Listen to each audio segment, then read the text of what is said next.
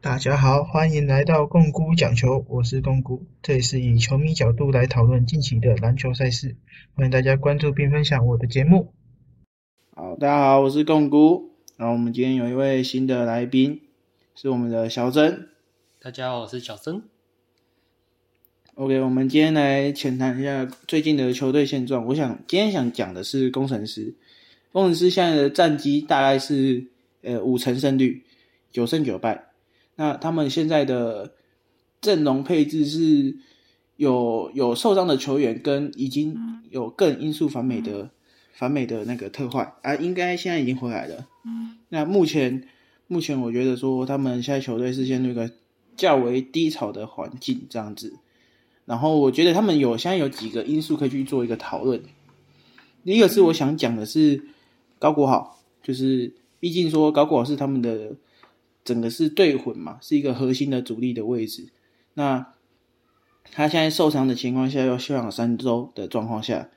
他现在是要去做他的膝盖膝盖韧带有受伤，所以他现在会可能会去做一个就是。暂时都不会去做一个运动的情况。那既然说他可能，甚至可能说他们球队上面写的说他要休养三周的情况，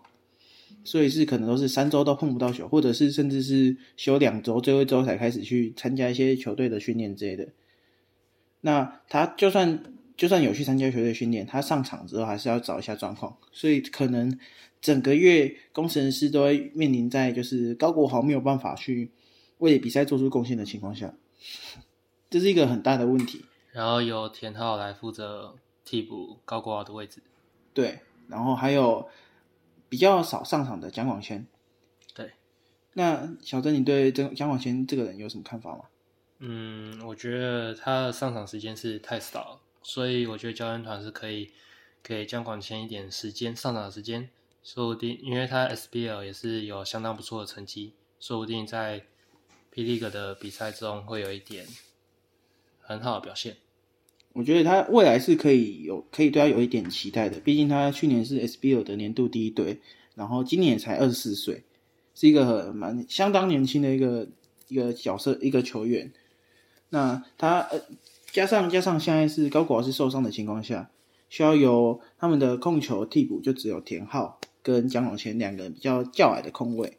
啊。田浩的防守已经，诶，他的身高毕竟又摆在那边，只有一百七十三公分，那他的防守自然会跟会有点跟队上的其他人会有点落差。那蒋广贤是能不能否适时的，诶，抵上他现在的位置，抵上高考的位置去做一个控球，去做一个防守跟那个进攻的火力点，都是可以去我们可以去期待的。然后接下来是锋线的部分。锋线的部分现在是，就是工程师一直以来的大问题嘛，就是四号会被放投嘛，然后加上说他们现在原本原本想要可有机会被签进来的陈静环，在今天已经被，诶台台台钢猎鹰给捡走了，所以就比较没有机会去，呃，就是没有去做到一个补强的补强的机会在，有点可惜，没有错，因为陈静环能如果能加入工程师的话，他的。他的是可以完全补上工程师的空缺的，毕竟他可以打三到三到四号位，又可以打到控球位置，可以而且毕竟也有一百九十公分左右，那他的控球能力跟三分能力都十分出色，而且防守也很硬，是可以去跟工程师的球风是蛮符合的，只可惜没有捡到他。然后接下来是四号位的伊波卡，伊波卡是一个很。很硬的防守球员，而而且他的天赋也是十分的顶级，他可以，他可以随便跳到，都可以跳到很高，而且他的护框能力跟他的协防能力都挺优秀的，只不过他能需要的开发的就是他的球商跟他的跟他的经验，还有他的进攻点，他的进攻目前只有零星的中距离跳投，然后跟偶尔的一记三分冷箭，没有办法形成有效的威胁，所以常常都会让他在外线做接应，但是内。守他的防守球员就会往内推、往内缩，造成说内线的中锋或者是想要切进去的球员没有办法去做到一个呃比较好的空档去上篮去做一个切入等。你对伊波卡有什么看法吗，小郑？嗯，我觉得他是一个很好的呃防守球员，就是对上了大锁。然后我也觉得是他也要加强一下攻击上的一些一些呃确实。对，毕竟说当他能替补上去，那他有强，如果还有一个得分火力的话，那他可以其实是可以维持住整个队上的气势的，不不至于说一上去就是可能就是没有防守或者是没有进攻。像是他们另外一个四号位是肖顺义跟李佳瑞嘛，那如果今天把李佳瑞放上去，他们他的进攻能力也是比较没有外线，就算他最近这场最近几场比赛的他的三分都已经有开始有。开张，但是还是不够，而且他的打法也偏软，然后防守也没有办法做到像伊波卡那种强大的护框能力这样子。那而且他在替补端，他能做出的贡献是会伊波卡能做出的贡献是会比野加瑞更大的。毕竟他的体力在那边，他可以做一个后续的二次篮板进攻，或者是一个补篮，甚至失去一种节奏的维持这样子。而且他的防守能力也是连杨将杨将都守得住的，他是一个很可以很值得期待的球员。接下来是锋线方面，也也也有，诶，也可以做一个期待的朱云豪。朱云豪的三分能力很优秀，但是缺点是他的防守好像没有达到教练团的要求，所以他最近那一场比赛只打了十一分钟就被换下来了。没有办法在场上做出更大的贡献，所以不得已只能换防守能力更强的，但是得分有得分方面没有办法像他那么优秀的人在上面去做一个进攻。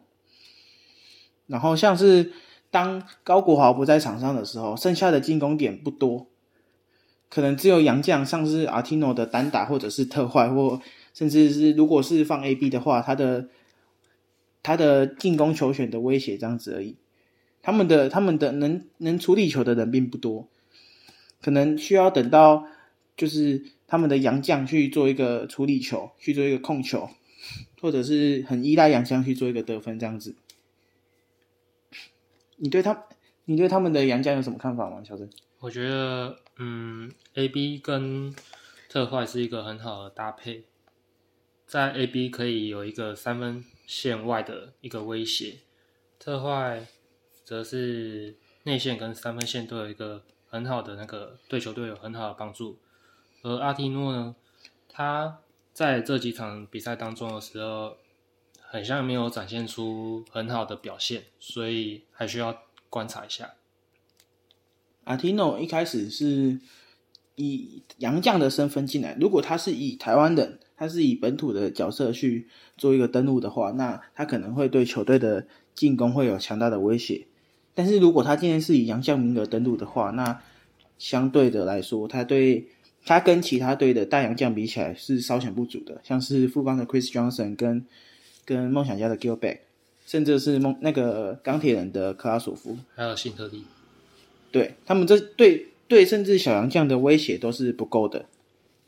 就是他在内线都是甚至都打打不动，就只能在那边让詹多托那边转来转去，然后去偶尔的得分。他的他的命中率其实也不高，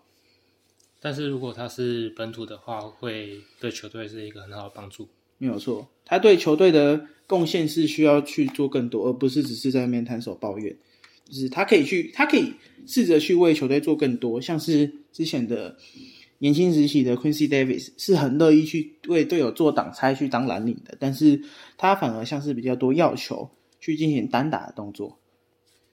而且有时候会有太多的抱怨，导致回访啊，或者是进攻的时候的态度会有点不够积极这样子。而 Anthony Bennett 的问题是，他的进攻有时候会有点宕机，因为毕竟说他的他的他的当初在 NBA 的模板就是可以做一个全能型的球员，但是后面发现他是全不能，来到台湾算是勉强堪用，但是他的。投射能力像是上次，诶，第一节五五颗三分球连续都进，但是之后就是全全部都没有，几乎都没进过，所以这就是他的问题，就是他是一个砍分型的洋将，但是他没有办法去一直稳定的、持续的为球队做出贡献。而接下来特坏，特坏也有一个问题，就是他的三分线并没有到对上的符合的预期。就是没有办法一直在三分线做一个稳定的投射，跟当初讲的说能比辛特利更强是有点落差的。但是他对节奏的掌控，跟对整个队内进攻的把握度，还有防守方面都做的挺不错的，这个是他的优点。那其实他们的队内的问题，就是每个洋将都有一点问题，但组合起来反而是能得到一个还不错的成效。我觉得特坏在场上的得分是很有很有节奏的，节奏的，因为他在场上场均大概都是二十分以上，然后二分球的那个都是保持在五十趴左右，所以我觉得他是在球场上是有对球队是可以做出贡献。对，好，缺点是三分球的话是都是在五十趴以下的话，我是觉得要保持就是要嗯训练一下。所以跟其他队的小洋将比起来是略显不足的，像是铁米、艾伦，还有富邦的辛特利，或者是像是领航员的沙尼等，他们的他们的三分线能力都是都会相比特快区更加的优秀。对，那还有他们的本土本土的替补方面，跟他们的跟他们的先发会有点差距过大，像前几场都有先发使用过多的问题。然后有时候就是当先发下去，后面的球员没有办法去掌控节奏，像是他们的替补阵容，像是后面的曾博玉，像是吕其敏之类的，就没有办法去做去持续的做一个补强，就只能说是勉强维持住比分，不会被大幅的落后或被或或在领先的情况下会被超前这样子，所以这是他们应该去训练的，去维持住的。还有就是，他们要想办法学会怎么打领先球，而不是说每次打一打都到第四节、第三节的时候，突然开始崩盘，然后在小比在极小的分差之后才胜出。像前几场都是这样子的情况，不然就是直接在第二节或第三节的时候就直接崩盘，原本领先打到输，或者有时候就是领先。领先之后被超选之后，就再也逆不了、逆转不回来了，就是整个气势就直接崩塌掉。就算他们的队内的气氛还不错，有像 Anthony Bennett 这种，还有高国豪这种会带气氛，整个会把整个球队的气氛拉起来的人，但是也没有办法去阻止这种颓势一直逆一直延续下去。所以他们要习惯去怎么打，说让他们自己更有机会逆转，然后去。保持他们的领先优势，而不会被，而不是直接被一波给拉开，被拉近距离这样子。好，我们今天工程师分析就先到这里，谢谢大家，谢谢大家。